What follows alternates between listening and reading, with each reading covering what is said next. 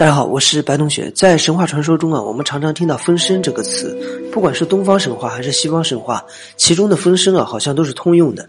道教典籍中啊，并没有明确的提到“分身”这个词，但是说到了阴神和阳神。那么阴神和阳神究竟是什么呢？什么是出阴神？什么是出阳神？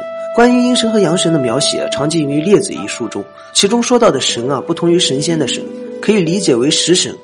就是说，可以自行控制的意识，简单点理解，就是可以自己控制自己的梦。比如说，我们做梦时，常常会意识到自己是在做梦，但是不知道大家发现没有，我们的梦啊是第三人称视角的，梦就像是电影一样，我们可以看到，可以感受到，但就是控制不了，好像发展的过程啊都是固定了一样。我们可以把梦中的自己理解为是自己的食神。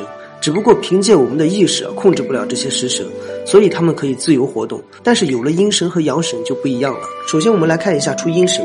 我们可以把阴神理解为意识，只不过和普通意识不同的是可以控制。阴神就相当于可以控制的思想，比如说我们在梦中可以控制自己梦的走向，这是一种情况。还有一种情况大家应该都见过，我们经常在影视剧中啊看到这么一种情景。一位神仙盘膝而坐，然后灵魂出窍。这个出窍的灵魂是虚幻的，不是实体的，能够自由的出入各种场所。这个出窍的可以控制的灵魂就是出阴神。比如说在道藏中所记载的，高人在打坐时可以做到阴神出窍，不用睁眼也可以看到外面的世界。有的甚至还可以做到内视，看到自己身体运行的情况。出阴神是虚拟的，出阳神是实体的。阴神和阳神啊就大有不同了。在道教的修炼方法中啊，最著名的就是金丹大道。金丹大道有一层叫做元婴，就是把体内的金丹炼化成一个婴儿的形状，然后不断的进行培育，这个婴儿呢就可以变成另一个自己。这个就是道教的分身，记载于古籍中的分身之术。也可以把阳神啊理解为阴神的升级版，这个是道教典籍中普遍的解析。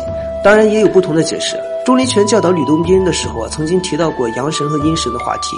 钟离权说，阴神是因为修行的方式不对，到了临死才醒悟过来，最后没有修炼成神仙，反而留下了一股虚拟的意识。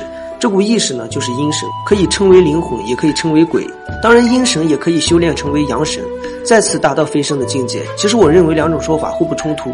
一种是说灵魂可以作为阴神，一种说是鬼就是阴神。仔细想一下，灵魂和鬼这两个词不就是挺相近的吗？以上的说法来自于道藏和全真全意中，大家当故事便可。